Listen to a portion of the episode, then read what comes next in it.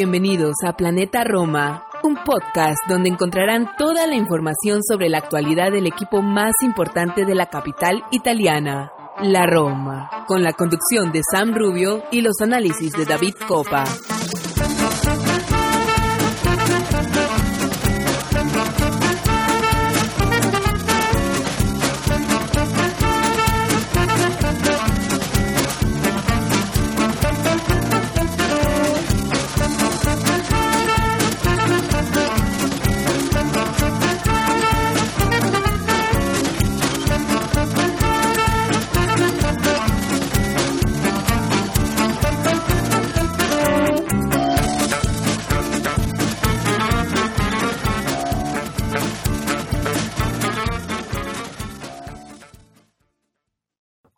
Y bienvenidos a otro episodio más de Planeta Roma Podcast. Eh, hoy estamos eh, volviendo a los micrófonos de Planeta Roma después de algunos días.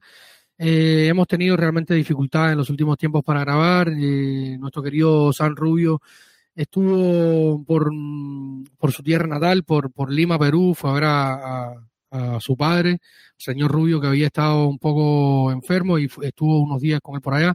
Un saludo al señor Rubio, que siempre escucha este episodio que se, se ha convertido en un romanista más, eh, esta vez extrañamente de, de, de hijo a padre, una herencia un poco diferente a lo que estamos acostumbrados.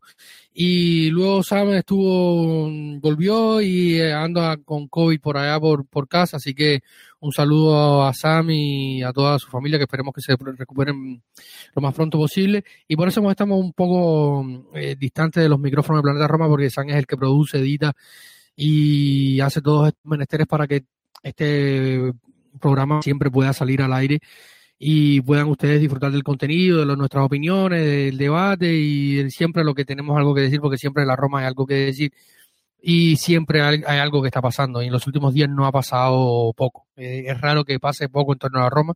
Incluso en, el, eh, en los días de estos de Pascua, en Pascueta, hubo, hubieron novedades, Aguard, como ya deben haber leído en todas las redes sociales y esperemos que sean en, nuestra, en las nuestras, en planetaroma.net la web de referencia para todos los romanistas que ahí pueden leer todas las informaciones. Y vamos a estar hablando de esto, de calciomercato, vamos a estar hablando de fútbol, que es lo que importa también, lo que está pasando un poco fuera de, de, la, de las canchas. Hay una investigación de la Guardia de Finanzas, vamos a conversar un poco eh, el tema de lo que está pasando en relación a esto y muchísimo más. Hoy tenemos un programa con bastante contenido y por suerte no voy a estar eh, solo en las canchas de Planeta Roma Podcast. Voy a estar acompañado de Mateo Di Mango y desde eh, España también eh, nuestro querido Santi Boy. Así que vamos a una pausa en este programa y enseguida estamos de vuelta para comenzar hablando del Feyenoord Roma, un partido que, que nos deja con un sabor agridulce tras lo sucedido. Así que vamos a una pausa y enseguida estamos de vuelta para conversar sobre lo pasado en The Quip.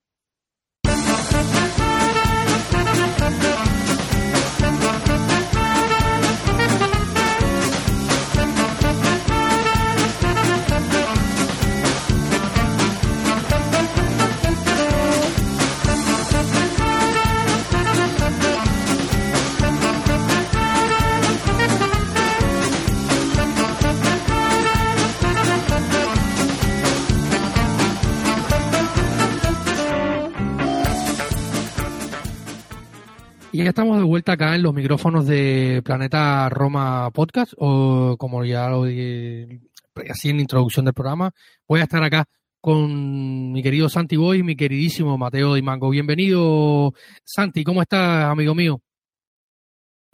Hola a todos y a todas, eh, encantado de, charlar con vosotros sobre, sobre la Roma y este último tramo final de temporada que creo que nos depara muchas emociones aún. Asimismo, Santi, muchas emociones se vienen por delante y para esto también vamos a estar eh, contando con la, con la opinión de nuestro queridísimo Mateo Di Mango. Hola Mateo, ¿cómo estás? Gracias por estar por acá otra vez en la que ya tu casa, Planeta Roma. Encantado, David, como siempre, podéis participar a un podcast más de Planeta Roma y un saludo para ti y un saludo para Santi. Siempre un placer charlar con ustedes. Y de charla vamos a tener largo y tendido. Eh, pobre San que, que, está todavía convaleciente y va a tener que editar, pero esperemos no llegar a, las dos horas, que es el récord de este, de este programa. Quisiéramos que fuera un programa, yo siempre lo digo en nuestro grupo de, de Patreon, que dicho sea de paso, un saludo a todos nuestros, a nuestros Patreons. Eh, gracias siempre por estar, gracias por el apoyo y recuerden que si quieren sumarse a, hacer un Patreon de Planeta Roma, de este proyecto que con tanto cariño eh, hacemos, simplemente desde su teléfono móvil o desde su PC de escritorio, su laptop, eh, acceden desde el navegador a patreon.com slash planeta Roma y ahí encontrarán eh, las ofertas que tenemos que van desde un dólar hasta los tres dólares, eh, que incluye contenido extra, acceso a nuestro grupo de WhatsApp, eh, donde están todos los Patreon y muchísimo, muchísimo más. también pueden descargarse la, aplicación para su dispositivo de móvil, inscribirse y empezar a formar parte de, de esta comunidad más activa, porque somos una comunidad bastante grande ya, felizmente, pero de la más activa, de los que ayudan que este proyecto siga adelante y cuando un día faltemos uno de nosotros, Planeta Roma pueda continuar en el tiempo siendo eh, la referencia en idioma español, en castellano, de nuestra querida amada Roma. Y hecha la, la, el paréntesis, yo siempre digo que me encantaría tener un, que, Planeta Roma un día fuera eh, como estas emisoras de radio, más positiva y menos tóxica, porque todos los días la Roma es un equipo que genera muchísimo contenido. Pero bueno, vamos a, lo inmediato. Así que Roma 0, Feyenoord 1 en The Quip, en un partido en que, no sé, Santi y Mateo, cómo vivieron ustedes la previa. Eh, evidentemente, Slot y compañía hablaron mucho. Mm, han sido 10 meses muy largos para todo el Feyenoord después de, de la derrota que sufrieron en Tirana ante la Roma en la final de la Conference League. Ha sido muy largo para ellos, no lo han superado y no sé si algún día lo superen. Eh, y en la previa se habló muchísimo, ha habido de todo. Eh, estuvimos comentando ayer en el show del medio tiempo las circunstancias que se dan. Sigue muy caldeado el ambiente eh, en cuanto a tifosería y tifo organizado se refiere. Van a viajar los ultras del, del Feyenoord a, Roma, ya lo han comunicado. Han sido avisados los, los hoteles y, la capital italiana de que van a viajar un grupo de los tifosi de los ultras del Feyenoord que se han hermanado con el Napoli, eh, una situación que a mí me preocupa bastante teniendo en cuenta los últimos tiempos.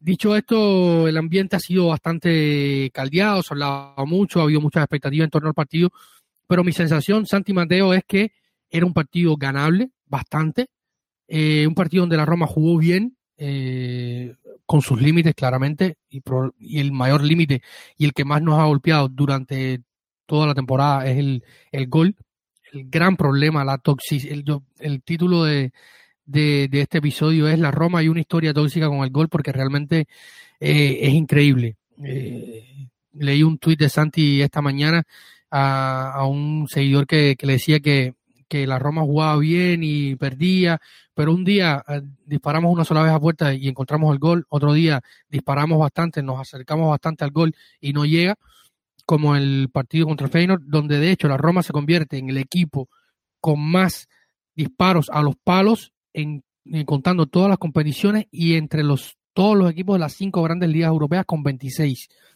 Eh, es increíble eh, lo que hace la Roma, ¿no? Y esto se notó sobre todo en el partido de ayer. Mi sensación es que jugó bien, que se pudo ganar y que el Feyenoord no es ese rival que eh, tan temible como esperábamos en la previa, siendo líder de la Eredivisie, eh, todo lo que se había hablado, eh, de un equipo que juega positivo, que a pesar de los cambios y las ventas, porque es un equipo que dejó ir a bastantes jugadores, algunos a la Premier, pienso en Sinistierra o, o Marco Senesi, que para mí eran jugadores de mucha más calidad que los que tienen hoy y metieron mucho más eh, presión a la Roma en Tirana que en el partido de ayer. Eh, y es la sensación de que me queda que era un partido ganable ante un rival que no es tan potente o tan temible como quizás pudo ser en Tirana, Santi.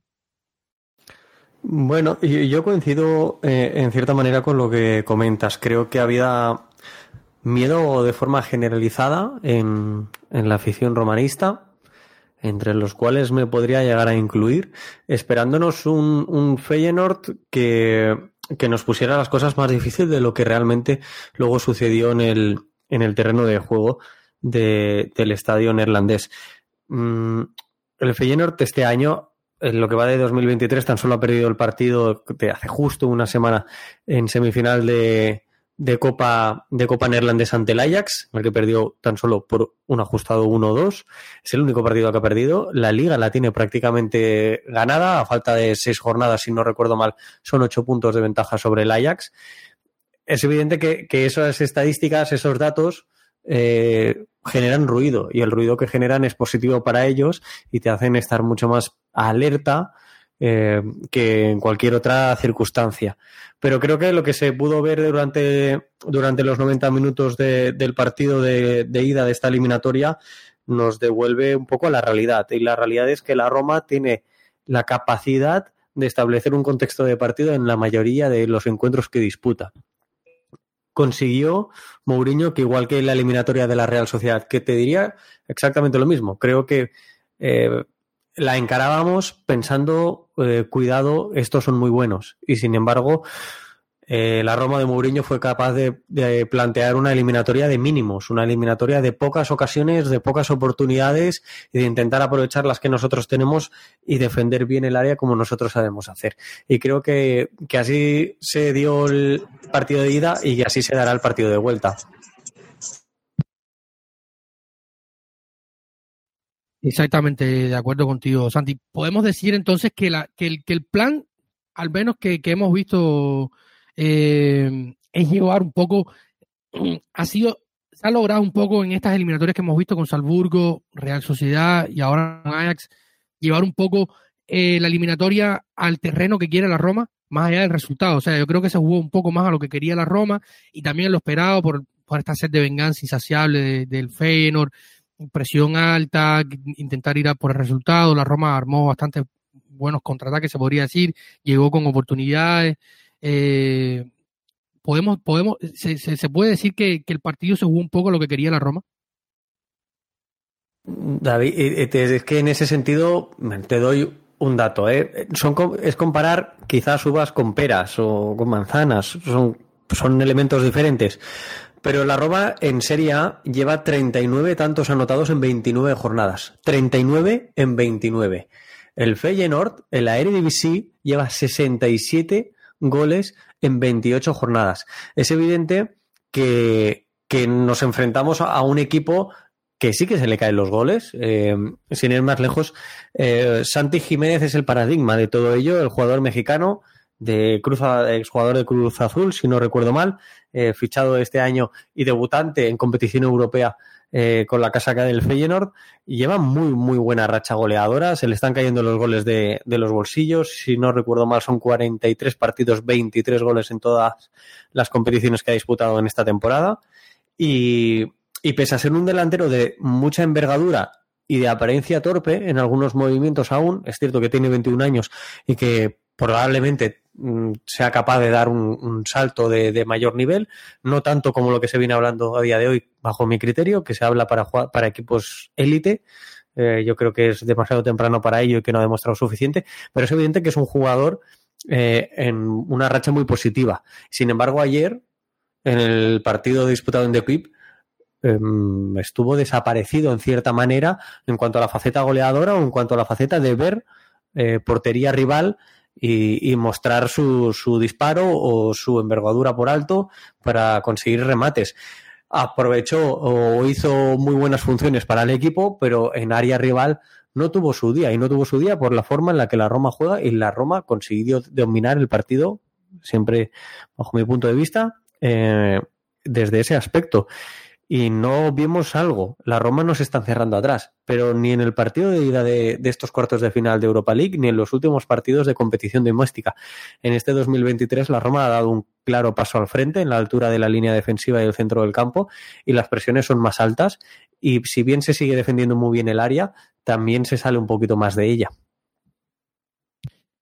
Eh, quedándome con esto último que dice Santi y Mateo, agrego a lo que dice Santi que además eh, no sé si, si podrán, eh, Santi, después eh, verificarme el dato. 21 goles creo que tiene el, el en Europa League. Es el, equipo, al menos hasta que comenzaron las eliminatorias de este jueves, el que más goles había anotado. Incluso venía de, creo que su récord en eliminatoria europea ante el Charter le hizo siete, si, mal, si no estoy mal. O sea, era un equipo que ofensivamente eh, se le dan los goles, o sea, y la Roma lo limitó. Y pensando en, que la Roma por ejemplo, contra el Tolerino tampoco se escondió, jugó, eh, intentó proponer, eh, ir arriba, un equipo, ante un equipo como los de Yuri, que presionan, que corre, que son probablemente uno de los equipos, desde que Yuri eh, dio este salto de calidad como entrenador en los banquillos con el Verona, los, sus equipos son de los que más presionan en campo rival, la Roma no se escondió, lo intentó, buscó, y pensando en esto, a, José Mourinho cierra la, conferencia de prensa post partido, Mateo, con una pregunta sobre el once inicial. ¿Por qué Gini Winaldo eh, al banquillo y por qué Lorenzo Pellegrini eh, titular? Visto lo que he visto después que pasó con el penal, él dijo que no. Eh, Santi hacía un, hilo muy bueno en Twitter eh, comentando todo el partido y, hacía referencia a la situación. Yo te doy mi, les doy mi punto de vista. Yo creo que aplicó la misma fórmula que aplicó con eh, Andrea Velotti este fin de semana contra el Torino, este último fin de semana contra el Torino, había muchas emociones involucradas en aquel partido contra, eh, contra el Torino para Andrea Velotti, como lo había para el Feyenoord con, con Gini Winaldum, y creo que por aquí va la elección inicial. Eh, José Mourinho le dijo a los periodistas que, que, hicieran la tarea, que investigaran, y vamos a hacer un poco esto nosotros desde este lado, un poco a la distancia. ¿Cómo viste el once inicial, eh, Mateo, partiendo de que la Roma es un equipo que ha ido a proponer más, a presionar un poco más arriba, adelantado las líneas, y no ha sido ese equipo extremadamente defensivo que sí vimos quizás eh, hasta noviembre con el parón FIFA, y, quizás después en alguna menos circunstancia, ¿no? Porque incluso eh, en, contra un Napoli en enero, que era probablemente el, equipo más en forma de Europa, hoy ya no tanto, sobre todo hablando desde el juego y, y, desde la forma de sus jugadores, se fue al Maradona a proponer y a buscar el, resultado. No, no llegó, pero se fue a buscarlo por, por, poner un rival duro que, que hoy todos hablan, que, que es eh, un paradigma para el propio Slot, eh, el parlanchín Slot, eh, técnico del Feyenoord, que habla mucho de, de, ver al sitio, al Napoli y tal. Eh, ¿Por qué Gini Winaldum para ti y no Banquillo y Lorenzo Pellegrini titular? ¿Cómo, cómo viste el once titular partiendo de ahí? Para mí hay dos motivaciones muy fáciles. La primera ya la dijiste tú, es el equipo donde debutó el neerlandés, es un aficionado del Feyenoord, Gino Wijnaldum, lo sabe todo el mundo, lo ha confirmado él en la rueda de prensa cuando ha hablado esta semana y claramente, como tú dijiste, si lo aplicó para Velotti, claramente lo iba a aplicar también para Wijnaldum y sabemos cuánto para Mourinho eh, sea importante la gestión emocional de los partidos de cada uno de los futbolistas y yo creo que esta fue una de las primeras claves. La segunda, yo creo que sea una clave táctica. O sea, sabemos que al Feyenoord le gusta muchísimo tener el balón entre los pies, intentar de eh, abrir las defensas adversarias con la posesión del balón, con la verticalización en las bandas, con las sobreposiciones. Y entonces la Roma, que tenía que jugar uh, en contragolpe, aprovechando de la calidad de, de sus jugadores, eh, Mourinho quería dos jugadores de calidad como Dybala y Lorenzo Pellegrini para intentar tener un poquito más la pelota cuando se tenía que salir y, como dijiste tú, intentar estar un poquito más en el área adversaria. Eso explica también a Matic y a Cristante para recuperar y hacer este filtro, sobre todo el serbio, y, pero Cristante también lo demostró de tener este pie para lanzar a los dos, eh, a los dos 10, entre comillas, que serían Pellegrini y Dybala, y después aprovechar también la velocidad de Tammy Abraham. Este yo creo que era el plan de la gara Después todo el mundo sabe lo que pasó, o sea que Bala se lesiona después de muy pocos minutos y no se puede tener a disposición su talento. Eh, en, los pocos minutos que jugó lo vimos eh, hacer tres o cuatro jugadas encantadoras que le permitieron a, la Roma de abrir un espacio grande que después fue... Eh, esos balones en la profundidad y la verticalidad fueron atrapados por las defensas del Feyenoord, pero este era el plan de Gara. Después a Pellegrini le pasa esto y, sabemos que eh, Mourinho necesitaba Inaldum. Así que para mí el plan de Gara era intentar defender, como, como había dicho Santi, como has dicho tú, David, sabemos que ese es un poco el ADN de la Roma, intentar de sufrir, entre comillas, y tampoco se sufrió mucho, y después intentar de este contragolpe con calidad, y al final, pero los dos hombres que tenían que tener, tener esta calidad, uno por lesión y, y otro por, uh, por cuestiones uh, técnicas, tácticas, psicológicas, simplemente un, una jornada bastante mala, eh, no hicieron esto. Y entonces después nosotros tuvimos al Sharawi, que no entró mal, eh, hizo unos primeros minutos bastante buenos donde se insertó bastante bien, pero después desapareció del partido y a Vainaldum que para mí no jugó tan bien, perdió balones bastante fáciles y no, no estaba en el ritmo del partido.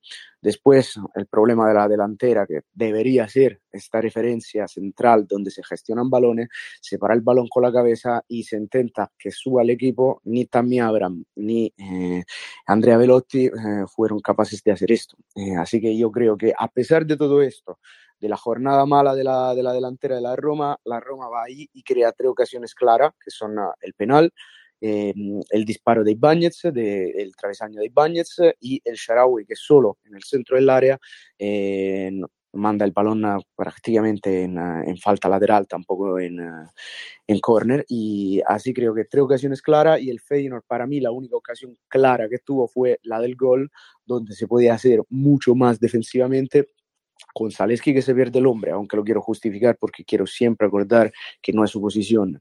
Spinazzola que con un paso adelante eh, está demasiado lejos del delantero y eh, no hace el paso adelante para ponerlo en fuera de juego y Rui Patricio que para mí podía hacer un poquito más, tres errores de defensa que te llevan a este gol bastante afortunado el Feyenoord, donde eh, llega este, este balón afuera del área y de manera perfecta y entra en la portería. Y entonces digo, a pesar de todo esto, de la jornada mala y de la mala suerte, quedamos 1 a 0, habiendo creado tres ocasiones afuera de casa en el de Cuip yo creo que no es todo malo, aunque se sufre mucho por el, por el, resultado y por cómo ha llegado. La rabia es mucha, pero analizando en frío con la cabeza después de un día, yo creo que se puede estar bastante satisfecho de la prestación a pesar de todas estas condiciones y factores que tuvimos que contextualizar.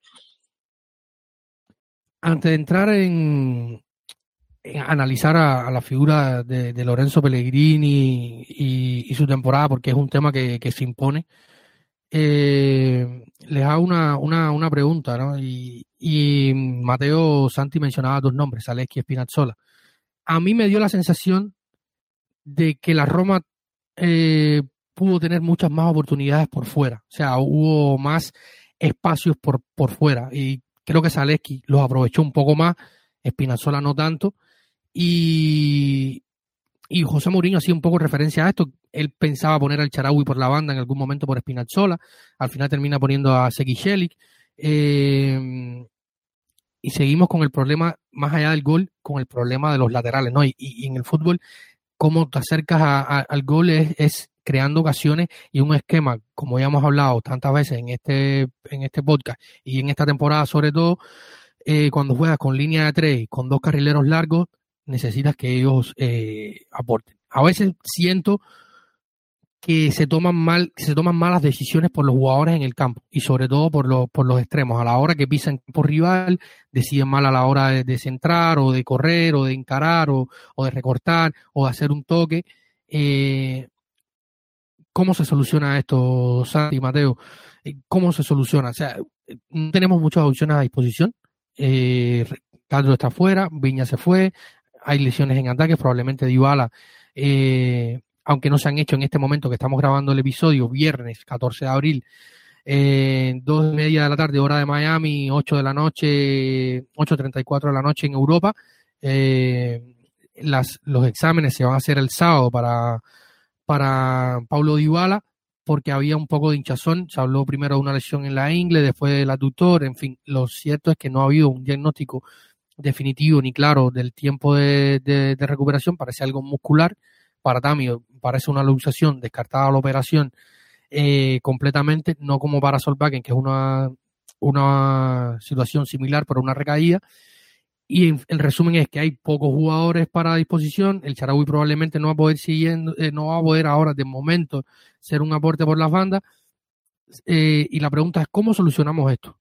Y además, se entrena la toma de decisiones? O sea, ¿se, puede influir en la toma de decisiones de José Mourinho de, los jugadores o es algo del plan de juego que te lleva a tomar ciertas decisiones incorrectas? Eh, Santi.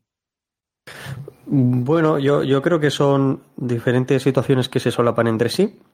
La primera de ellas, eh, creo recordar que en un programa ya de hace algunos meses, hablando contigo y con Sam, os comentaba aquello que sí que se tiene en cuenta en el baloncesto, que es eh, la calidad de, del lanzamiento, es decir, no es lo mismo un lanzamiento punteado que un lanzamiento solo, que sea desde la línea de, tres puntos, ¿no?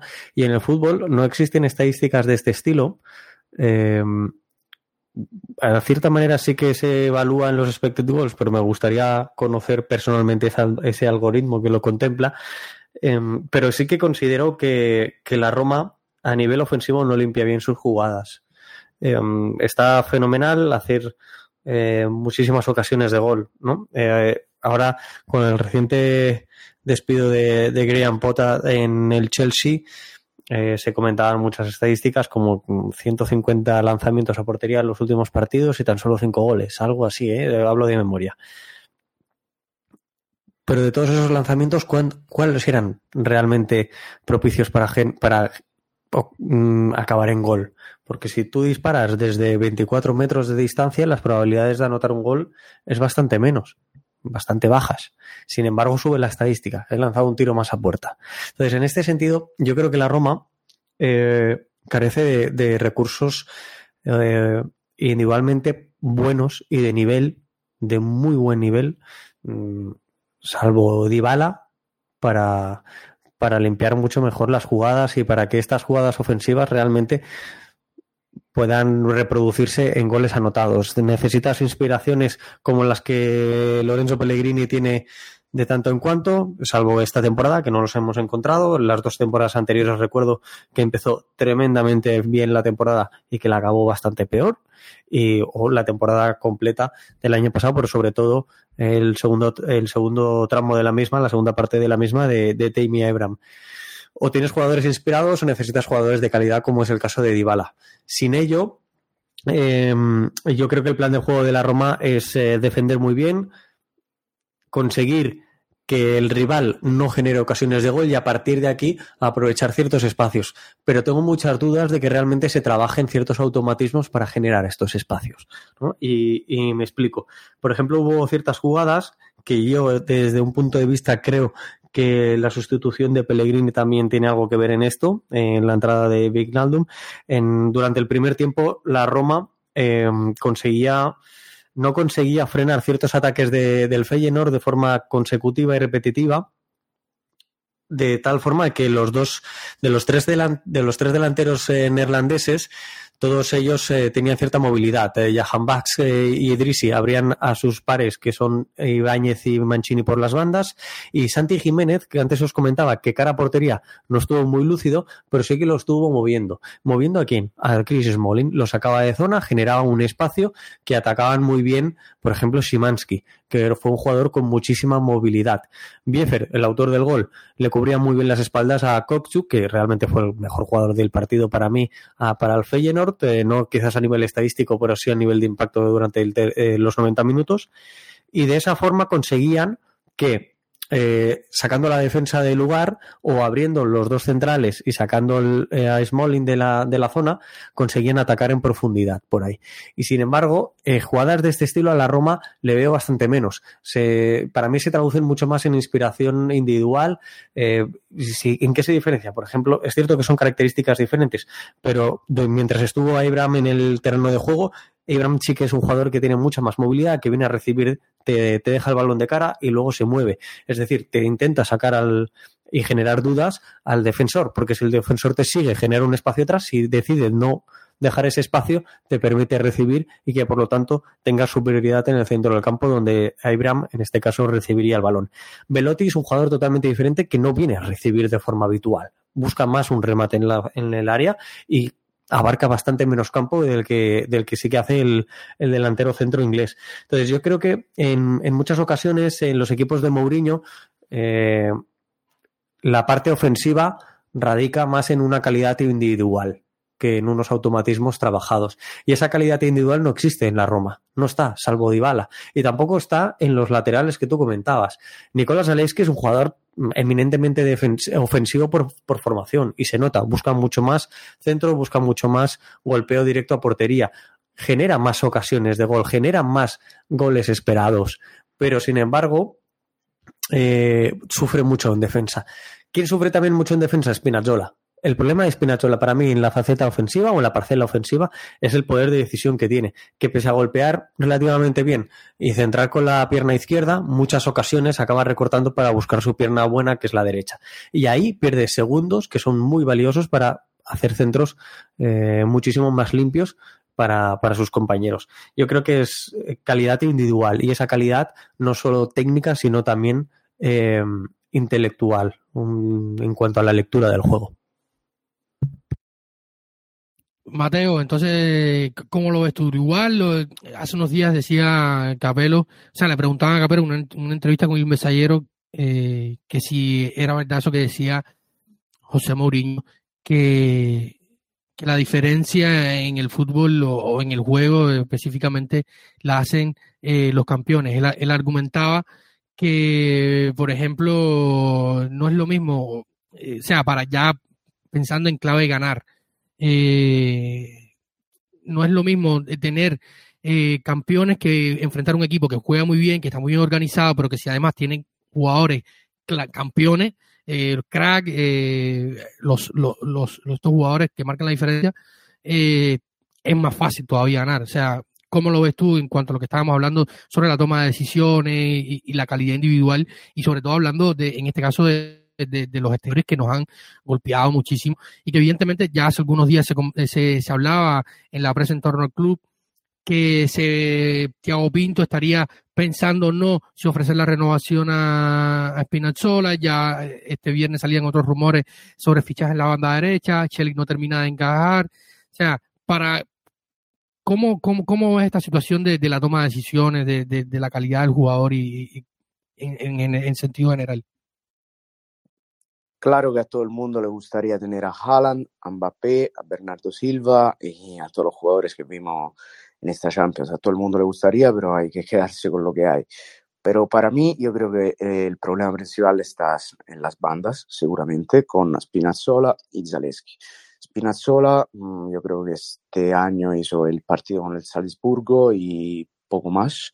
No me acuerdo muchísimos partidos donde Spinazzola fue uno de los mejores en campo y Zaleski para mí está fuera de posición, que él no es un lateral, y está fuera de posición porque ella, él empieza como lateral izquierdo, donde se había acostumbrado, y tiene que irse en la derecha porque Spinazzola, aunque lo hace toda la vida y es derecho, no quiere con 30 años ponerse a la derecha y lo tiene que hacer el niño de 20, 20 y poco años ¿Por qué? Porque Spinazzola tiene su, su, capricho. Yo eso no lo entiendo verdad.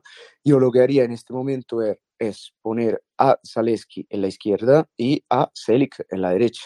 Eh, porque también un jugador como Rick Karsberg, porque todo lo que, con todo lo que ha pasado, es, era y es un jugador muy importante para Mourinho técnicamente, defensivamente y también a nivel de carisma, porque si acordamos la conference de Karsdorp el año pasado, Karsdorp es fundamental para pasar de ronda contra el Vitesse, que panda este centro para Tammy Abram, bastante preciso, y contra el Bodo es uno de los jugadores, cuando se necesitaba este empuje emocional, era uno de los jugadores que más eh, alentaba y más estaba con los compañeros.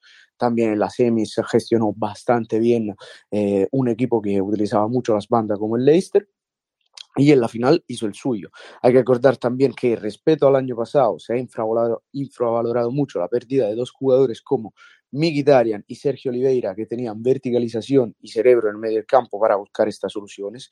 Y este año tenemos a un jugador como Matic, que muchas veces ha inventado esto, pero Matic en su equipo nunca tuvo que hacer este trabajo.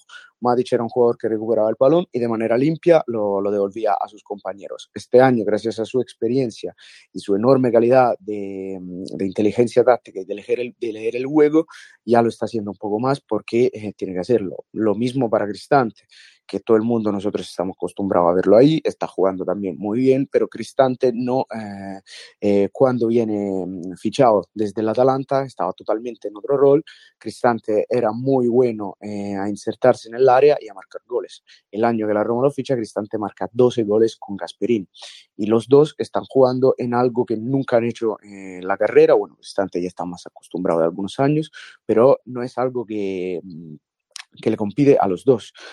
Yo creo que con un simple cambiamiento de Zaleski en la izquierda eh, ya podemos ver que tenemos más soluciones, se siente más a gusto, está más cómodo y podemos ver también, analizando la conferencia el año pasado, el primer, eh, la primera asistencia para Zagnolo contra el Bodo llega del pie de Zaleski en la banda izquierda. Eh, el gol que anota Lorenzo Pellegrini en Leicester es una asistencia de Zaleski. Y, eh, por ejemplo, si analizamos el derby de vuelta del año pasado, eh, Zaleski se come a Felipe Anderson sin miedo y defensivamente es perfecto. Para mí lo sufre un poco más y yo creo que un jugador tan rápido y explosivo como Ibáñez le podría beneficiar a las... Um, a los fallos defensivos que tiene el polaco, porque claramente, como dijo Santi, es un jugador ofensivo y se ve, nace como jugador ofensivo y tiene esta impostación. Y para mí, a pesar del gol que, que encaja la Roma, donde él viene recateado, para mí fue uno de los más propositivos, intentando, intentando regatear, empujando el balón hasta el último minuto, eh, con la cabeza levantada, intentando buscar soluciones. Fue uno, para mí fue uno de los mejores de Aleski, a pesar del gol encajado. Yo creo que se podría aprovechar de sus habilidades en la izquierda, donde se siente más cómodo, y quitar en este momento un jugador que en su rol natural, en su posición natural, defensivamente eh, no es nada bueno y ofensivamente, como dijo Santi, te hace perder muchísimo tiempo, muchísimo segundo valioso para buscar su pierna.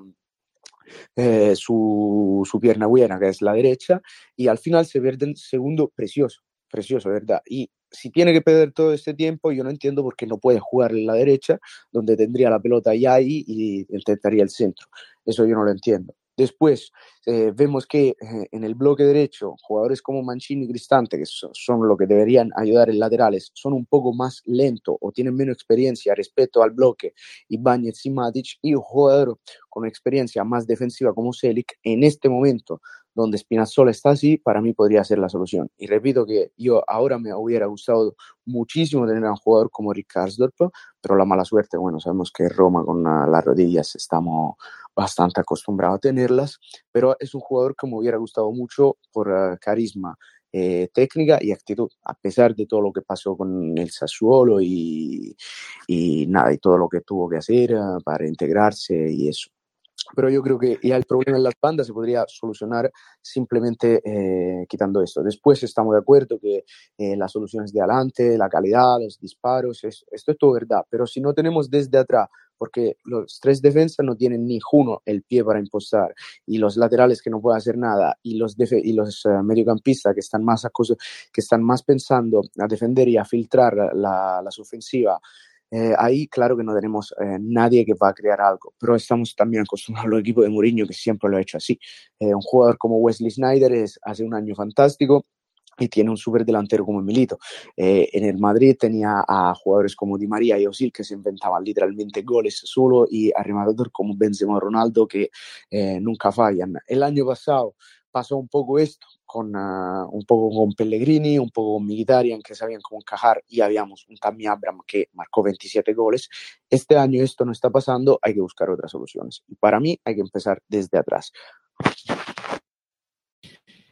Yo, David, si, si me permites, sí, eh, la línea de lo que comenta Mateo, eh, coincido bastante y, siempre he hecho hincapié en esto. Creo que Rick eh, Karsdorp es un jugador valioso para la Roma en la, con la actual plantilla de, en el equipo de Mourinho, básicamente por su calidad a la hora de hacer lecturas. En este 2023, una de las variantes tácticas que, que no ha tenido continuidad, creo que por la baja del neerlandés, fue que mm, este aguantaba mucho más la posición, sabía en qué momento subir y en qué momento no hacerlo uh, en la parcela ofensiva, dándole muchísima más libertad por el costado contrario, por el costado opuesto a un Espinachola, que lo único bueno que le hago que le veo a día de hoy es el cambio de ritmo que tiene. El problema es que muchas veces él mismo acaba por, por per perderlo. Yo eh, no coincido con las lecturas de, de un Espinachola eh, similar al que se vio en la Eurocopa con, con Italia o un Espinachola determinante en los partidos. Creo que las estadísticas son muy, muy engañosas y un jugador muy desequilibrado. Coincido con Mateo en todo lo que ha dicho sobre él. Y la bajada de Karsdorp yo creo que nos lleva a, a, a perder cierta variante en ese sentido, en la que tú podías tener una defensa cerrando de cuatro en momentos dados y ganar un jugador eh, en profundidad buscando, buscando el espacio, aprovechando también pues un desplazamiento largo que tiene Manchino, que tiene Cristante y que a día de hoy no exprimimos porque no tenemos la posibilidad de, de buscar esa profundidad. En el partido contra el Feyenoord, el equipo neerlandés sube los laterales. Los, eh, a veces, muchas veces sí que nos atacaron de forma simétrica, siendo Idrisi el jugador que, que ocupaba el costado, pero el lateral derecho era quien subía. Entonces yo entiendo que tenga que haber cierta vigilancia, pero también tengo entiendo que tengas que correr ciertos riesgos, compensar y bascular tu, tu, línea defensiva y de centro del campo para buscarle las cosquillas al equipo rival. ¿Hasta dónde tú quieres coger ese riesgo? ¿No? ¿Quieres tomar ese riesgo en lo que yo atacaría al, al lateral en este caso derecho del Feyenoord, para, para buscar esa profundidad y unas eh, mayores oportunidades de cara al gol, como antes os decía, muchísimo más limpias. Porque el partido cambió mucho con el gol. El, cambio de Vignaldo y Pellegrini para mí eh, estuvo bien hecho desde una perspectiva de lo que necesitaba el partido y de lo que te pedía el contexto del mismo, y es que Pellegrini, como dijo Mourinho, no estaba ganando duelos, es que no estaba yendo ni siquiera en las disputas, y, y en ese sentido la Roma sufrió mucho en el primer tiempo para defender las segundas jugadas, centros laterales, eh, balones parados, que el rechace siempre caía a los pies de los jugadores locales y nunca los nuestros. Y en ese aspecto yo creo que no estuvo mal tirada la opción de Vignaldum, pero muy probablemente fue el peor partido de Vignaldum con la camiseta de la Roma, que ya es decir, porque hasta el momento del gol no tuvo cierto impacto en esto que yo creo que es lo que se deseaba. Además, en el gol yo creo que se hunde, el, jugador que, que, que marca es eh, el jugador que debería sobre el que debería estar encima y él le concede ciertos metros importantísimos para que pueda conectar ese disparo final. Y, luego el contexto de partido gana, porque eh, cambia totalmente, porque la Roma se ve obligada a hacer ataques en estático. Y en estático, Dybala y Pellegrini probablemente sean los más determinantes del equipo. Y no los tenías en el terreno de juego. Tenías a un, a un Viginaldum que durante el segundo tiempo, después de anotar el gol el Feyenoord, se le vio absolutamente tosco y pesado para darle la continuidad al juego del equipo. Es decir, cada vez que el balón llegaba a sus pies, hacía un exceso de toques que ralentizaba el juego. Cuando tú tienes dos jugadores eh, apostados en, en, en, las, en, los laterales para abrirte el campo, tú la amplitud ya la tienes dada, que es algo que yo siempre he valorado mucho de Karsdorp. Sabe en qué momento subir, en qué momento no subir, en qué momento guardar la ropa, cuando te viene a defender y cuando su obligación es simplemente dar amplitud para arrastrar la defensa, las vigilancias y por lo tanto generar espacios por dentro. Esto los actuales carrileros no lo hacen, no, no tienen ese tipo de lectura y ojalá Salewski eh, la vaya ganando con los años. Pero para, para que Vignaldum pueda sumarse al área, necesita jugadores que quieran el balón y en este caso no ser él. Y tuvimos la necesidad de pasar por él. Y aquí eh, el cambio creo que no nos salió bien. Creo que el propósito era el que os he comentado. Creo que el, por dónde fue el partido, dónde derivó el partido, no salió mal. Una más de las que no salió mal ayer, aparte del penalti, aparte de las lesiones. Pero, pero en definitiva, eh, Mm, el problema es que Mourinho mira en el banquillo no tiene no tiene de dónde tirar, no tiene calidad diferencial para ganarte eliminatorias eh, europeas de, de, últimas instancias o, o competir en, en, Liga de Campeones, ¿no? Ojo, no quiero decir que no se pueda remontar esta eliminatoria, estoy convencido que lo haremos. Así ahí, vamos para ya cerrar eh, esta, este bloque eh, que hemos hablado del, del Feyenoord Roma mi sensación es que se puede remontar, que es remontable el partido y la eliminatoria eh, en el Olímpico, que recién leo que ya se han puesto a la venta las entradas de eh, Destiny Nord, que era la, grada destinada eh, que se le iba a dejar a, los hinchas del, del Fenor que no van a viajar, bueno, eh, no van a estar en el estadio, pero como habíamos comentado al inicio, parece que van a hacer el viaje aunque no puedan viajar y eh, armar un poco de lío fuera del estadio, esperemos que no pase nada grave. Eh, serán 6.000 entradas más para a disposición de, los de los hinchas romanistas para, para el Olímpico. Mi sensación, eh, Santi y Mateo, es que la eliminatoria es remontable. yo siento que se puede remontar luego. Eh, el entramado del partido y, y, las situaciones y el contexto, como decía Santi, la Roma es capaz de crear un contexto para cada partido diferente al anterior. Y se verá, pero la sensación que queda Eh, yo creo, creo que también la sintió José Mourinho leyendo y escuchando su, su declaración y también la de los jugadores, es que es una eliminatoria remontable. ¿Cómo la, cómo la ves tú, Santi y Mateo? Absolutamente remontable. Eh, estoy convencido de que la Roma va a superar al, al Feyenoord y estar en semifinales de Europa League. No me cabe la más mínima duda. Y um, os lo decía antes, la, el Feyenoord, a, a, mí hay una cosa que no me gusta y es jugar a, a blancos y negros, ¿no? Eh, como hizo Arne Slot diciendo, eh, no me gusta Mourinho, yo soy de Guardiola. Pues, pues oye, no tiene que ser Guardiola o Mourinho ¿Qué pasa con Tuchel? ¿Qué pasa con Klopp? ¿Qué pasa con Nagelsmann? ¿Qué pasa con Mauricio Sarri, con Allegri, con Conte? No hay más entrenadores en este mundo, ¿no? Entonces, a mí no me gusta ese juego. Eh, ellos decidieron en ruedas de prensa mmm, tirar por ese, por ese lado, eh, pero lo que sí que está claro es que Slot se declara fan de un tipo de, de juego que él lo intenta practicar con, con laterales altos, con mucha movilidad. Eh, eh, Simansky muy, muy, muy libre jugando en campo rival y, y siendo, siendo el eje principal, el eje clave de, de, este equipo. Yo creo que la Roma sí que es capaz de ponerle una marca mucho más férrea a Kokchu para, para limitarlo. Y lo dicho, es que es un equipo ofensivo el Feyenoord y disparó dos veces a puerta en el partido de ida. Se jugó a lo que quiso la Roma. Y si llega a anotar el tanto Pellegrini de, desde el punto de penalti, todo habría cambiado. Y lo ha dicho Mateo también. Tuvimos la de Ibáñez, tuvimos la de Sharawi, tuvimos diferentes opciones de, gol eh, bastante más claras, o al menos esa es mi sensación, de las que tuvo el Feyenoord en gran parte del partido. Con lo cual, creo que, que pese al resultado, la eliminatoria eh, la superaremos. Yo también estoy bastante convencido, no sé si la superaremos, pero estoy convencido que se puede, que tenemos los medios técnicos y sobre todo una cancha con 70.000 personas pronta a ser el infierno para, para este equipo. Yo creo que este es un factor, porque yo creo que después que falla el penal Lorenzo Pellegrini, el partido cambia también a nivel psicológico. Ya habían empezado intentando de eh, de, de, disfrutar y aprovechar de, del aliento de, de, su afición con el Feyenoord y fue algo que le ha ayudado bastante para mí, sobre todo después del penal donde cantaron y le dieron coraje eh, y por eso eh, lograron eh, este gol con fatigando mucho, que le costó mucho hacer este gol y encontrarlo a pesar de todo, eh, de todo lo que pasaba que era a favor, como el penal fallado y, y la afición. Así que yo creo que en Roma con 70.000 personas que van alentando eh, al equipo de casa claramente y eh, quizás con un poco más de suerte en el campo, porque también hay que acordar, es verdad que Lorenzo falla este penal y se va en el palo, pero 5 milímetros más, de verdad, que había entrado tres cuartos del balón eh, en la portería y un cuartito se vaya y la Roma marca su gol. Eh, un poquito más de suerte también uh, se necesita, como, como, en todos los campos de la vida, especialmente en el fútbol.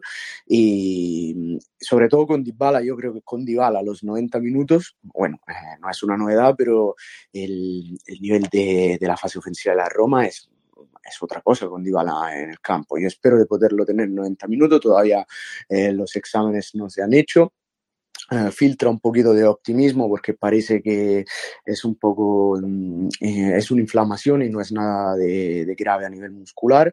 Yo espero eso, sería muy importante tener a nuestro Paulo para, para ese partido de vuelta que sería el más importante de la temporada. Eh, se puede hacer porque, como ya lo dijimos antes, como acaba de decir Santi, se vio una superioridad donde nosotros tuvimos más ocasiones que ellos y ellos tuvieron más suerte que nosotros y esto no es algo de que estoy diciendo porque claramente soy de la Roma, sino es algo que se puede ver también de, de la estadística. Yo creo que el expected goals del Feyenoord es como un 0,7, mientras el expected goals de la Roma es algo como 1,8 o algo así. Ahora sí, estoy diciendo sí. eso muy aproximadamente, no me acuerdo bien, pero es, es algo así, es casi el doble. Y, y eso en el Olímpico se puede hacer. También yo creo que de verdad, sobre todo en esa noche de Europa, que afortunadamente de aquí a cinco años estamos más acostumbrados a vivir, a diferencia de otros equipos, eh, estamos acostumbrados a vivir y yo creo que Roma hay una magia especial donde todo parece posible y no importa si el adversario es eh, el Salzburgo, la Real Sociedad, el Barcelona o el Shakhtar Donetsk o, o, lo que sea, o el Ajax. Mm, quien pasa, pasa, aquí se crea una magia especial. Se arriesgó también contra eh, titanes como el Manchester United o el Liverpool, donde se arriesgó casi de eh, lo imposible otra vez. Hay una magia especial, hay que aprovecharla, hay que disfrutarla y estoy convencido que se puede. Ahora todo puede pasar en el fútbol, porque sabemos que es un deporte donde puede pasar todo pero analizando, cuanto menos con cabeza fría, mm, datos y lo que ha pasado en la cancha, si hay un equipo que se merecía eh, marcar y que no se merecía encajar un gol, este era la Roma y el Feyenoord no se, mere, se merecía todo lo contrario. Eh, y yo lo dije, me acuerdo mucho Salzburgo, eh, muchas ocasiones creadas, eh, superioridad, muchísima superioridad, solo que en Salzburgo no, no, estuvo todo este drama porque no hubo ningún penal fallado y después más o menos ágilmente se, eh, en el Olímpico se, se, solucionó bastante rápido y, y, se ganó y se pasó esta ronda. Me acuerda muchísimo esto, espero que pueda pasar otra vez. Eh, no creo en toda la gente que dice, hey, no se puede remontar eh, otra vez, otra vez, otra vez. ¿Por qué no? Claro que se puede, es un a 0, no es un resultado que te va a comprometer, ya un 2 a 0 hubiera estado más, eh, más jodido.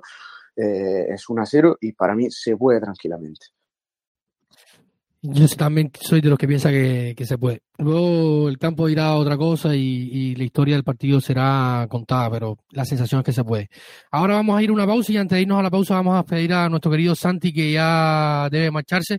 Gracias Santi por haber estado y compartido este pequeño espacio, estos primeros 40 minutos. No, esperemos, eh, ahora vamos a una media, media hora más para terminar el programa, pero gracias una vez más por haber estado acá eh, en este en, este, en esta, la que es tu casa y siempre encantado de tenerte en el podcast para conversar y, debatir lo que, lo que ha pasado.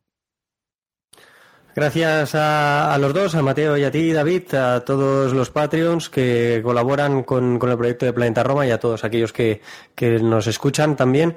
Eh, un saludo a todos y como siempre, Forza Roma. Pues muchísimas gracias, Santi. Ahora nos vamos a una pausa. Enseguida volvemos para seguir debatiendo lo que pasa en torno al mundo Roma en estos días.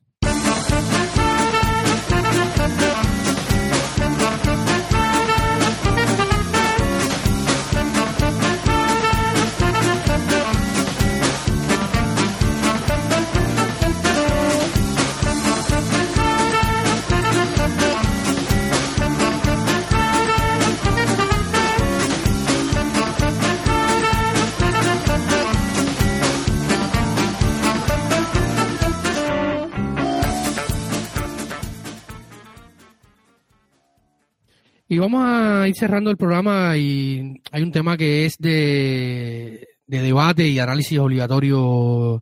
Eh, lo voy a hacer con Mateo, que ya también está a punto de, de, de dejar el programa. Ya es bastante tarde, ya es viernes de la noche y, y, y el cuerpo lo sabe, como, como todos diríamos.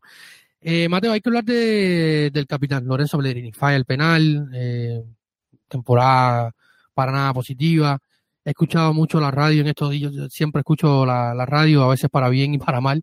Eh, hay muchas informaciones que se hablan y tal, y, pero el debate en torno a Lorenzo es, recurrente. ¿Qué le pasa a, al capitán? ¿Qué le pasa a Lorenzo Pellegrini? Algunos hablan de, de que no ha estado bien en la temporada, eh, otros dicen que mm, la posición de Pellegrini y, y, le, ha, le, ha, restado un poco a, a, a Pele. hay hay mucho, muchas interrogantes y, quizás pocas respuestas, algunas a, a, sensación, otras con los datos en las manos. Eh, y, y, con los datos en las manos podemos ver que, que los goles del capitán por una razón u otra no, no han llegado y, sin duda el equipo lo falta poniendo en, contexto todo lo que hemos hablado antes en el, en el, capítulo, en este episodio, sobre el tema de los goles y, la situación que, que, no han llegado y, y, esto le complica también a, a, la Roma sacar los resultados. ¿Qué pasa con, qué pasa con, con Lorenzo Pellegrini? Yo creo simplemente que es un periodo bastante malo, eso le puede pasar a cualquier futbolista, pero hay que acordar también quién fue Lorenzo Pellegrini. Lorenzo Pellegrini es el jugador que Mourinho dice, si tuvieras tres, me gustaría ponerlo los tres. es el jugador que te levanta la copa en Tirana, es el jugador que después de Roma-Bolonia el año pasado, que termina con un empate que te deja el sabor amargo a todo el mundo, eh, se va enojado y es alguien que quiera la Roma de verdad. Es un jugador muy emocional también, es un jugador que necesita apoyo, que necesita cariño y sabemos que Roma no es la plaza cuando tiene un mal momento eh, que te va a dar cariño. Lo siento mucho decir esto, pero nosotros queremos eh, todo y lo queremos ahora. Mm, no sabemos esperar a nadie, no le sabemos perdonar nada a nadie. He leído cosas horribles como que Pellegrino es mi capitán, que se vaya eh, y como tú también pusiste en un tweet, porque si él no, no, iba a marcar, no iba a disparar el penal, era un pecho frío y si lo dispara y lo falla, eh, no, es, no es frío y no sabe lo que hacer con el balón. Eh, bueno, estamos en Roma, es la prensa romana y no tenemos una escala de grises. Aquí todo o es blanco o es negro. Yo creo que Lorenzo bajo Muriño es el único entrenador en el mundo que yo veo en grado de recuperar esta situación, de hablar con él. Y ojalá pueda volver el Lorenzo que vimos el año pasado, ahora que estamos en el momento más importante de la temporada, ojalá pueda volver este Lorenzo. Y estoy convencido que el jueves puede ser su partido. Yo estoy muy seguro de esto, que puede ser su partido desde ya. Eh, también el domingo será importante una respuesta, porque el domingo va a ser más complicado que el jueves, porque el domingo la gente va a estar enojada, el domingo la gente va a pitar y yo quiero una respuesta de capitán con la cabeza levantada a jugar para su equipo con todo el amor que tiene. Eh, es un momento malo, tácticamente es evidente que no se trata de algo de posición porque el año pasado había jugado ahí y, simplemente eh, hizo lo que hizo. Eh, es algo mental para mí. Yo digo, todo el mundo dice que estaba jugando súper mal, súper mal, súper mal con el penal, eh, de una prestación malísima. Para mí era alguien que en vez estaba un poco intentando de, tener la pelota, de buscar espacio y fue un poco desafortunado y claramente con esto también, con el penal fallado no, no lo ayudó pero es evidente que está en una condición mental donde todo le va mal y tiene muchísima mala suerte, eso es evidente. Eh, también mm, intentar dividir eh, en la cancha con un jugador como Dybala no es fácil. O sea, que Dybala si quiere estar en el centro, Dybala va en el centro, si quiere estar en la banda, Dybala va en la banda. Y entonces tú tienes que adaptar cualquier cosa, haga el argentino, eh, Lorenzo, y yo creo que lo está haciendo bastante.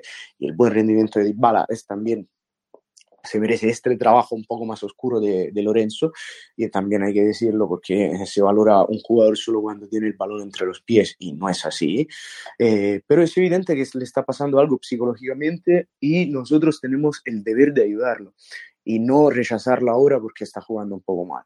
Porque el año pasado cuando marca ese tiro libre en el derby, ay mi capitán, me encanta aquí, cuando levanta la copa, eh, levanta la de Roma ahí, pero hoy estamos así. Para mí eso no se puede perdonar.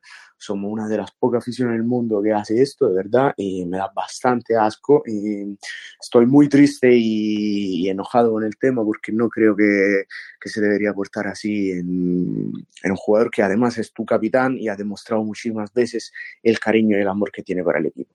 Eh, yo creo que sus características se pueden disfrutar también, ojalá verlo eh, al lado de Matic o al lado de Cristante para dejar un espacio a, alguien más, es un jugador polivalente, eh, se necesita recuperarlo, mm, ya está, es un periodo malo, todo el mundo tuvo su periodo malo eh, y, es evidente. Lo mismo pasa con Tammy Abram, ¿qué pasa? Que pasando toda la delantera claramente no se marcan goles. Si fuera uno no sería un problema, son todos, ya, ya está siendo un problema. Yo incluso, tú mencionabas algunos momentos de, Lorenzo, yo me iría incluso más atrás, cuando Lorenzo, yo lo ponía en Twitter, en este tweet que tú lo mencionabas, yo me iría incluso más atrás, cuando Lorenzo eh, recibe la cinta de capitán en un momento complicado. Fue aquella disputa entre Dean y Fonseca, eh, después de, ya había habido problemas entre Fonseca y, y Checo en aquella eliminatoria europea contra el Sevilla que perdimos a partido único en la temporada del COVID. Luego eh, se dio aquel Spezia Roma de Copa de los seis cambios, donde también hubo problemas. Y fue la fractura completa entre Fonseca y Edin Checo, donde Lorenzo Pellegrini asume la, capitanía. Y al siguiente fin de semana tenemos que jugar otra vez con Spezia, eh, el Spezia italiano en, en Liga y terminó anotando aquel gol de ese partido que, que también se nos complicó de una manera terrible y terminamos ganándolo 4 a 3. Y yo creo que de ahí en adelante, para mí, ha sido todo crecimiento de Lorenzo Pellegrini, ha sido eh, incluso superado mis expectativas. O sea, el Lorenzo que habíamos visto con Fonseca, que habíamos visto con, con, con Di Francesco sobre todo, y, con ese pequeño paréntesis de, de Ranieri, eh, con el que es hoy, o sea, el crecimiento es exponencial. Ahora eh, se le critica justamente, quizás también a la luz de una gran temporada pasada, fue muy buena la temporada de Pellegrini la temporada pasada, no, no se puede discutir eso. Eh, y había expectativas altas, como lo había con él, lo había con todos, con, con, Tami, que hizo casi 30 goles, con, con, con Zaleski, que rompió en el primer equipo de, de, gran manera, de, habían ciertos jugadores, había un bloque de jugadores dentro del equipo, después de la final de Tirana, que suponían y que elevaban las expectativas y las aspiraciones de este grupo. Pienso, como decía, Lorenzo, Zaleski, Tami, eh, para mí eran los que probablemente había más expectativas después de la buena temporada con que se terminó y, no pudo ser. Eh, los factores yo creo que son muchos. Y hoy decía Angelo Mangiante algo de lo que tú comentabas ahora, que Lorenzo Pellegrini es un, tipo muy emocional, muy apegado a, la, a, la, camiseta, a los colores, muy romanista y, ha sufrido estas críticas, estas críticas que, por ejemplo, eh, sufrieron también tipos como Daniele De Rossi o Francesco Totti. Eh, en muchos momentos, yo hace no mucho hablaba con, con, Alessandro Ricchio, eh, periodista, escritor, profesor de Teleradio, este, trabaja para Teleradio Estéreo, Alessandro, quien estuvo ayer cubriendo el partido en The Quip, y él hizo un libro sobre Daniele Rossi, y recuerdo que cuando él me lo, él estuvo acá en La Habana para la Feria Internacional del Libro de La Habana, y cuando me daba ese libro, eh, lo decía, oye, ¿por qué, ¿por qué no hiciste más un libro eh, biográfico y tal de, de Daniel y, esta historia, ¿no? Y me decía, es que es complicado, es complicado porque Daniel fue criticado en su momento por si las expulsiones, porque si esto, como lo fue criticado también incluso Totti, no, no, no, no es un secreto, quizás en menor medida porque su figura se hizo más, eh, fue más un dios pero todos han sido criticados, como lo fue Florenzi, que yo incluso lo defendí, luego lo he criticado también por algunas actitudes por Roma, sobre todo me han molestado más sus actitudes por Roma que lo que le pasó en la Roma,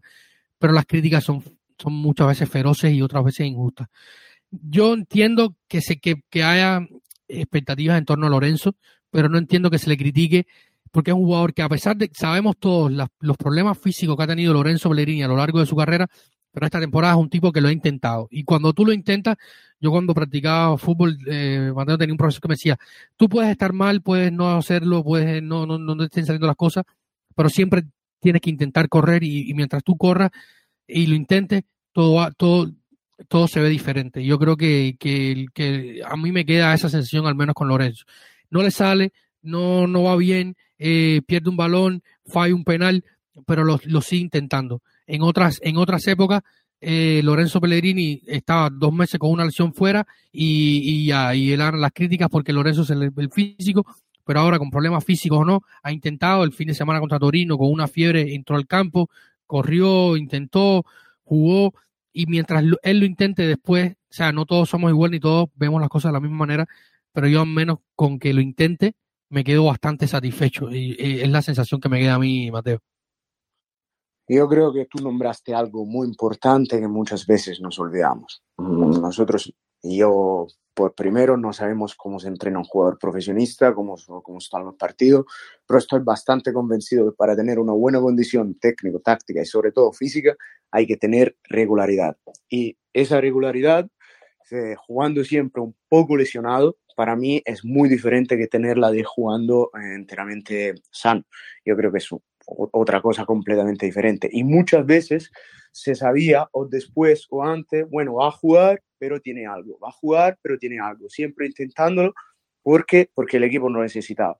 Quizás si se hubiera hecho un mes, dos meses parado, eh, se hubiera, eh, hubiera estado todo sano, eh, o el otro día que entra también con fiebre, y, eso es que yo lo valoro. Yo soy romanista desde el nacimiento, no estoy acostumbrado a ganar, y no soy la Roma porque me gusta ganar, porque si no sería de otro equipo. Yo lo que valoro en los jugadores es lo, el darlo todo y a Lorenzo Pellegrini no se puede negar que hace esto. Yo por eso me quedo muchísimo más con un Juan Manuel Iturbe que siempre lo ha dado todo, aunque no le salía nada, que con un Edin Dzeko que tenía las capacidades para, que fue uno de los mejores delanteros técnicamente de la historia de la Roma, pero después se, se pelea con Fonseca y para, para su interés personal no se pone a correr en la cancha, eh, no, no hace esos 10 metros más para el equipo, se decide ir cuando, cuando llega la oferta. Eh, yo por eso me quedo más la paradoja, ¿no? Me quedo más con un Iturbe que no con un Diego. ¿Por qué? Por lo que, que ha dado en el campo desde el primer minuto que endosó la camiseta de la Roma hasta el último minuto que se fue. Yo valoro muchísimo más eso que no otras cosas. Y lo mismo eh, le pasa con Lorenzo Pellegrini. Yo no creo que tenga el nivel para ser ni Totti ni de, ni de Rossi, no tiene este nivel. Pero como tú dijiste, si se ha criticado esta gente en esta ciudad, ¿cómo no se va a criticar Lorenzo Pellegrini? Yo lo valoro por lo que me da, no porque eh, me hace ganar títulos o porque me hizo ganar la conference. Después a mí me parece un muy buen jugador, no un campeón, un buenísimo jugador que está en la cancha y es mi capitán, es de la Roma, es de Roma y yo lo valoro por eso, porque por todo lo que da en el campo. Eh, después, eh, claramente a mí también me gustaría tener De Bruyne y no Pellegrini, claramente a mí me gustaría tener a un jugador así, pero no lo tenemos, es un buen jugador, lo que tenemos y si se recupera, nos puede solucionar mucho más. Yo de esto estoy convencido. Y estoy convencido que a partir del domingo y el jueves, Lorenzo va a ser decisivo. Yo comparto la idea contigo, incluso iría un poco más allá. Yo estoy casi seguro, casi seguro de que si no llega a llegar José Mourinho, este crecimiento, yo creo que ya Lorenzo, como tú decías, no, hay, no va a ser Totti ni va a ser eh, Daniel De Rossi, ni por técnicamente hablando y como futbolista. No vamos a hablar de, del ídolo o de, lo que genera para la afición. Como futbolista hablando, yo creo que ya el margen de crecimiento de Lorenzo está eh, eh, próximo a su tope. Pero si no hubiera llegado José Mourinho, probablemente no hubiéramos visto este crecimiento en los últimos tiempos. Yo espero que, que, él tiene que rodearse de, gente y de, y de él mismo, buscar dentro de sí mismo ese clic de cara a lo que resta de final de temporada, porque si no es en él no asume estas, sea, estas críticas, no, la, no las digiere y las convierte en algo más, eh, va a ser muy difícil. Pero bueno, eh, vamos llegando al final de, este, de esta parte. Vamos a una pausa para comentar dos o tres temas. Muchísimas gracias, Mateo. Y aquí te, te, despido, te despido. Gracias por estar y nos vemos en el, en el próximo episodio, amigo mío. Gracias a ti, David. Encantado de verdad de poder eh, estar otra vez en este podcast. Me siento siempre en mi casa cuando hablo aquí y de verdad hablar con gente tan preparada y tan romanista me, encanta en, español, de verdad. Un saludo a todos los amigos de, Planeta Roma. Estamos unidos ahora más que nunca, que el equipo nos necesita y siempre, siempre, siempre, Forza Roma. Chao. Muchísimas gracias, Mateo. Nos estaremos escuchando en el próximo programa. Ahora vamos a una pausa y para tocar algunos temas breves, algunas informaciones, hacer eh, algunos detalles y enseguida eh, volvemos ya en este final de episodio.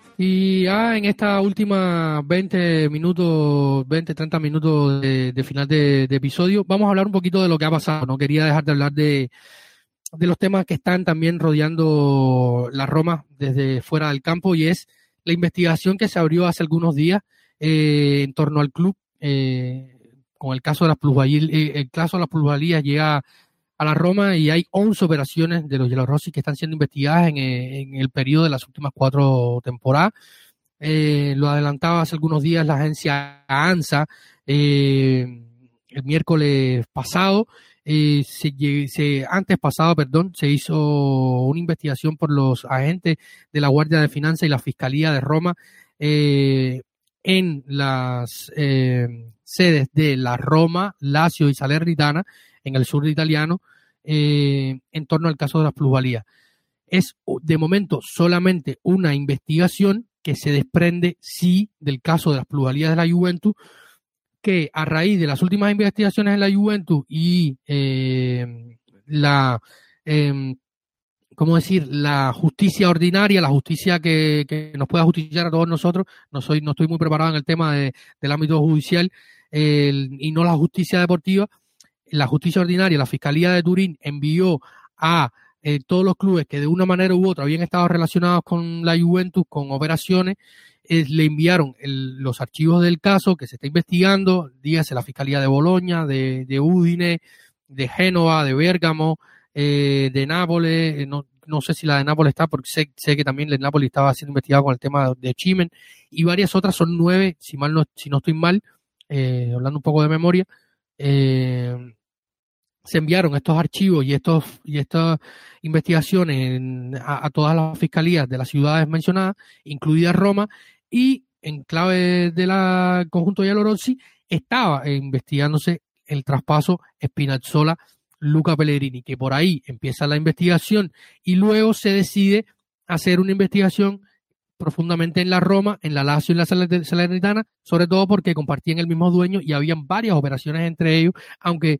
eh, la buena, el bueno de Claudio Lotito no está siendo investigado porque está protegido por, por el Senado. Sabemos que el partido político de, eh, pertenece al partido político que está creo en gobierno ahora eh, de Claudio Lotito y tiene eh, protección del Senado y nada, nada de su pertenencia, computadora, teléfono móvil y, otros dispositivos no fueron incautados, eso es un proceso aparte.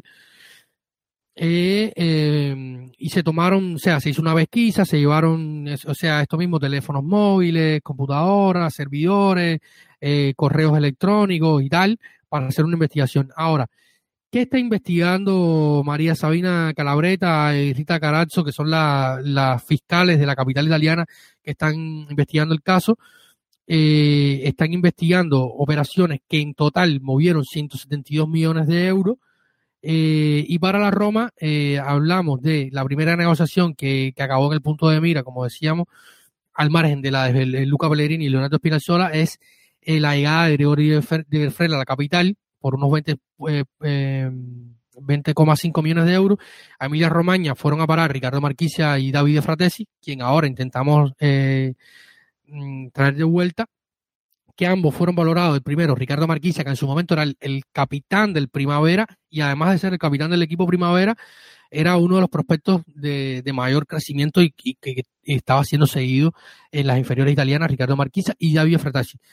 Ambos fueron valorados en 3 millones Marquisa y 5 millones Fratesi, con ambos con dos cláusulas. El 50% de eh, la futura venta iría a la Roma en caso de Marquisa y el 30% que todavía está vigente para ellos de Fratesi porque aún pertenece al, al Sassuolo, eh, irían a la Roma.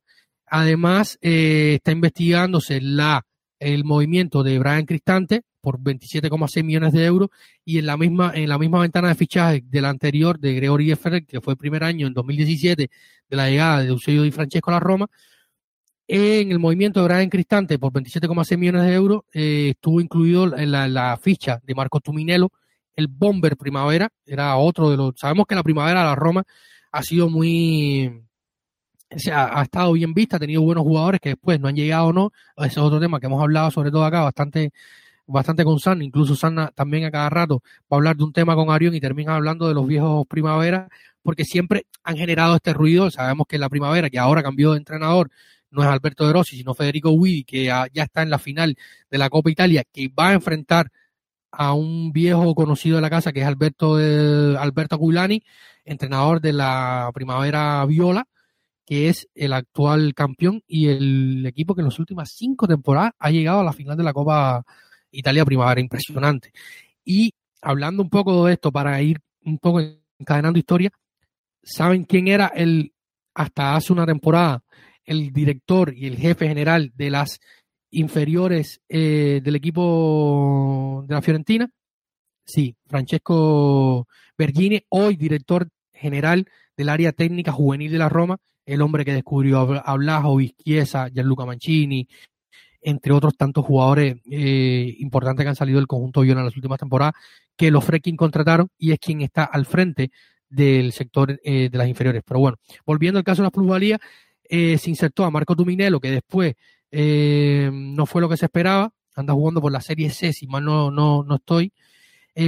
Ah, no, en Serie C, sí. Lucana Gelbison es el equipo en el que está ahora Marco Tuminello, que recuerdo que cuando se fue hubo muchos comentarios que por qué vendíamos a Tuminello, que Tuminello iba a ser el gran próximo Wolverine de la Serie A. Allá está en la Serie C el pobre de, Marco.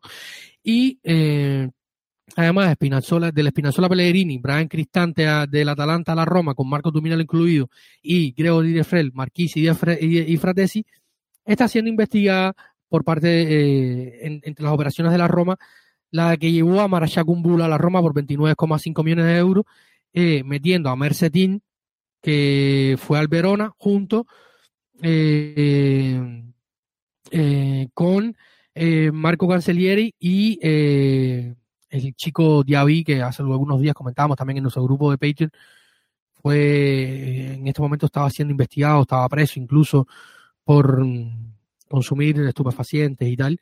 Y los otros dos jugadores que fueron hacia Veneto fueron Mercedín, el central turco, que tenía como ídolo a Sergio Ramos, eh, valorado en 4,4 millones por la Roma, el pase hacia, hacia Verona, y Mateo Cancellieri, que hoy está en la Lazio, extremo, otro de los grandes talentos, incluso ha estado ya convocado por la selección italiana, eh, y juega en la Lazio, son los que son los que estuvieron investigados en la, en la, operación.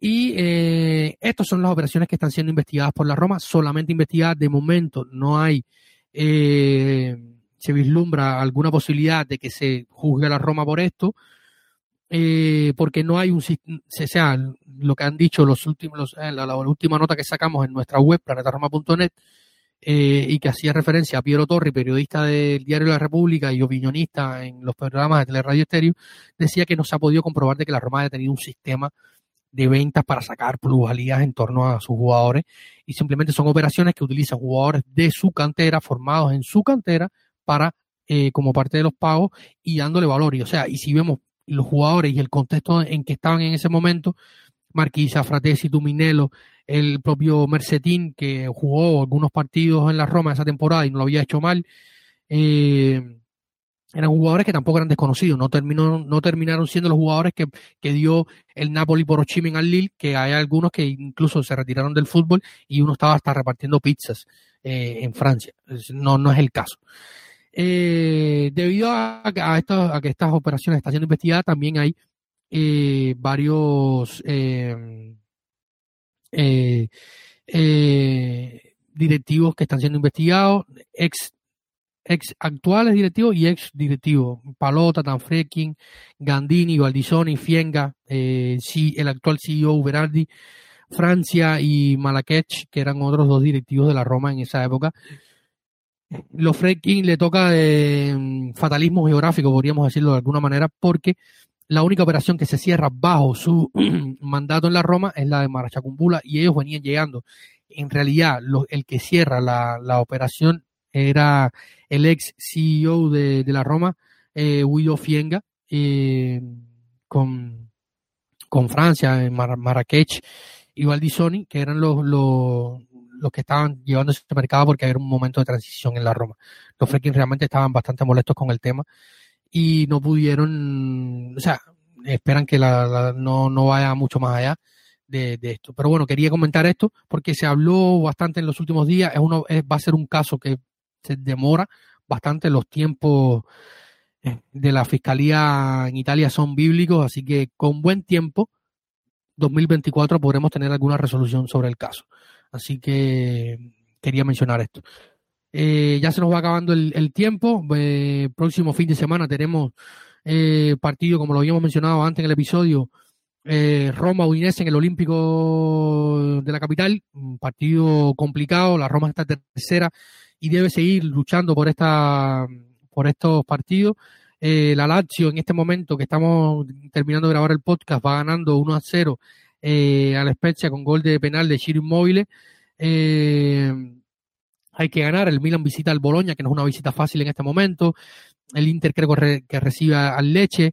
Hay que sacar los tres puntos para seguir eh, en la parte alta de la tabla y seguir en ese tren de la Champions y enfrentar de la mejor manera posible y con el mejor ánimo posible la vuelta para intentar la remontada ante el Feyenoord la próxima semana. Así que nada, eh, este ha sido el episodio de, hoy. Eh, espero que lo disfruten en el, momento que lo estén escuchando. Muchísimas gracias a todos por escucharnos. Un saludo siempre a toda Latinoamérica que nos escuchan siempre, Venezuela, México, El Salvador, Colombia, eh, Argentina, por allá nos escuchan. Un saludo también para por Argentina a nuestro querido Maxi Frigieri a todos los que nos escuchan en Latinoamérica, también en Europa nos escuchan muchísimo, en España y a los romanistas en cualquier parte del mundo donde estén. Un saludo a, nuestro querido Patreon Camilo que se fue a vivir ahora a, a Sydney. Por allá pronto nos mandará alguna foto con, con, los canguros. Abrazo hasta la distancia. Tiene unos, unos, unos horarios tremendos, Camilo, para eh, escuchar el podcast, ver los partidos. Así que cuando piensen que, que, están sufriendo por ver un partido fuera de horario, piensen en, eh, en los amigos que lo ven en horario de la otra mitad del mundo. Así que nada, muchísimas gracias a todos por escucharnos, gracias ya eh, una vez más por escucharnos, por estar. Suscríbanse, dejen sus comentarios, sus opiniones, pasen por nuestra web, por nuestras, todas nuestras redes sociales. Y aquí estamos, siempre para hablar de la Roma, comentar y analizar siempre lo que pasa en torno a nuestra querida y mágica lupa. Así que un abrazo y nos estamos escuchando en el próximo episodio. Un saludo y siempre recuerden que lo más importante es Forza Roma.